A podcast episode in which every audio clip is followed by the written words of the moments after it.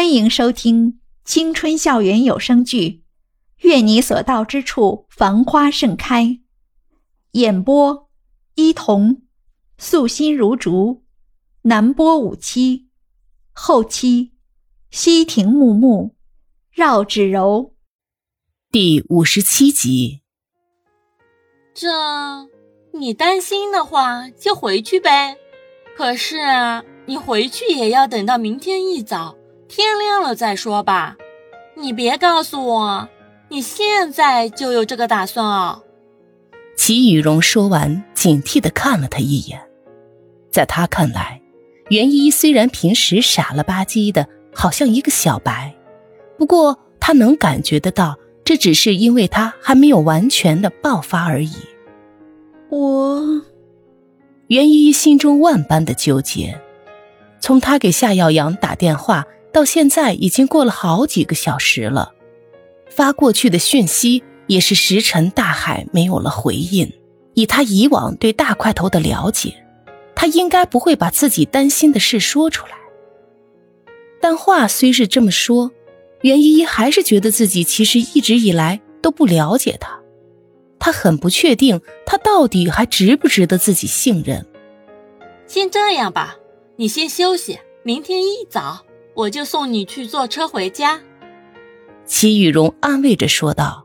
“好，好吧，也只能这样了。”袁依依回答的心不在焉。袁依依在齐雨荣的反复安慰下才睡过去。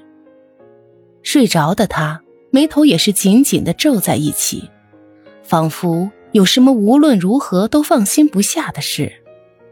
齐雨荣有些心疼的替他把皱着的眉头抹平，然后拿出手机，悄悄的走进了卫生间。你最好考虑清楚。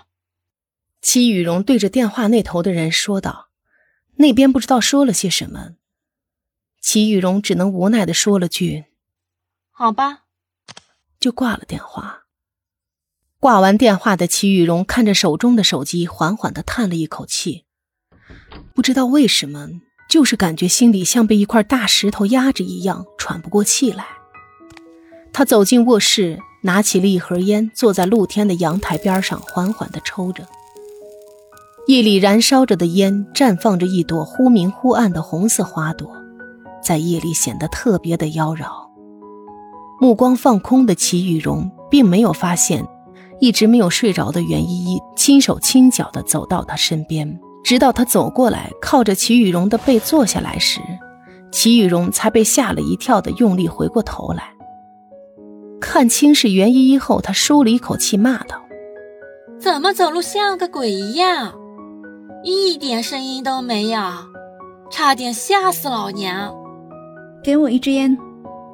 袁依依淡淡的开口：“小孩子家家不学好，抽什么烟？”袁依依理都不理齐雨荣，转身一把就夺过他手里的烟盒，熟练的拈出一根来，放在唇边点燃。齐雨荣在一边无奈地看着他，过了许久，才低低地说了一句：“其实，我觉得你更适合做个坏孩子。”是啊，袁依依淡淡的回应着。他们不再说话，各自想着各自的心事。只是把背靠得紧一些，想从对方身上汲取一点温暖。一夜无眠的两人，第二天坐在镜子前看着对方浓重的黑眼圈，忍不住笑出来。你真的像一只没睡醒的树袋熊。齐雨荣一边用粉底遮挡黑眼圈，一边调侃道。袁依依走到穿衣镜前，套好自己的衣服，揉揉自己快要麻木的双颊。自言自语道：“今天这种场合，这个妆容很适合我。”齐雨荣并没有听清他一个人在咕哝什么，只是回头疑惑的看向他，心里突然咯噔一下，好像石头落进了井里。他们出门的时候，太阳远远的从东方的一片云海中升了起来，橘红色的光芒照耀着周围的一切。好像给大地穿上了一件薄薄的纱衣。齐雨荣最后一次看着袁依依被太阳染红了侧脸，一脸认真的问道：“真的不要我陪你去吗？